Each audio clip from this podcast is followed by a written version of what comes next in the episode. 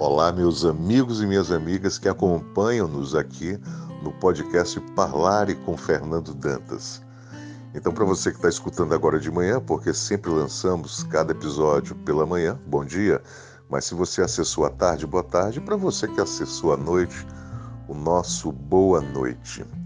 É uma satisfação grande estar cada dia contigo, levando mensagens, reflexões dentro de uma visão de vida que nós temos, né? E hoje nós trazemos mais uma vez livro de cabeceira, livrozinho pequeno que você pode adquirir, que é da Edições Paulinas, né? O livro do Padre José de Souza Nobre, que é o livro Comece o Dia Feliz. E o tema que ele aborda hoje é o passado.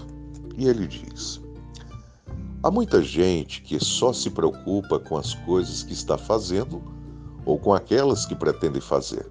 Isto é, só sabe dar valor ao agora e ao amanhã de sua vida. Deixa as coisas do passado como se elas já estivessem mortas. Terrível engano. Tudo aquilo que fizemos no passado marca de tal forma a nossa vida que se torna consequência inevitável.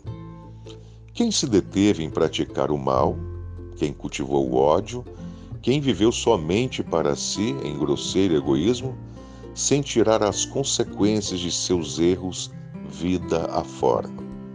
Mas como é bom poder olhar para o passado e saber que está tranquilidade interior, de que se goza agora é fruto de todo o bem antes praticado. Esta é uma visão do tema passado muito coerente também, porque às vezes nós falamos, né? Temos que pensar no hoje, agir agora, porque o amanhã ainda está distante, né? Nós só vamos ter o amanhã se nós fizermos o hoje, o agora. Mas só que para fazer o agora, nós dependemos também do passado. Porque foi o passado que construiu o agora que nós estamos vivendo. E será o agora que nós estamos vivendo que mais tarde se tornará passado que construirá o amanhã que será o nosso presente.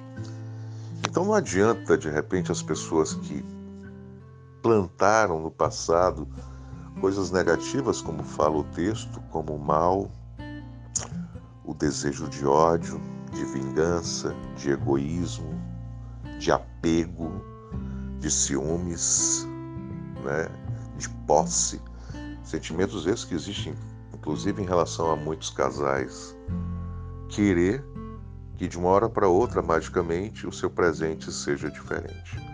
Normalmente, consequências advindas dessas atitudes e decisões baseadas nesses sentimentos que eu falei anteriormente, elas vão surgir, florescer no presente. Mas aquele que tem a mente tranquila, que nunca fez nada errado, que nunca desejou mal próximo, que foi altruísta, que foi generoso.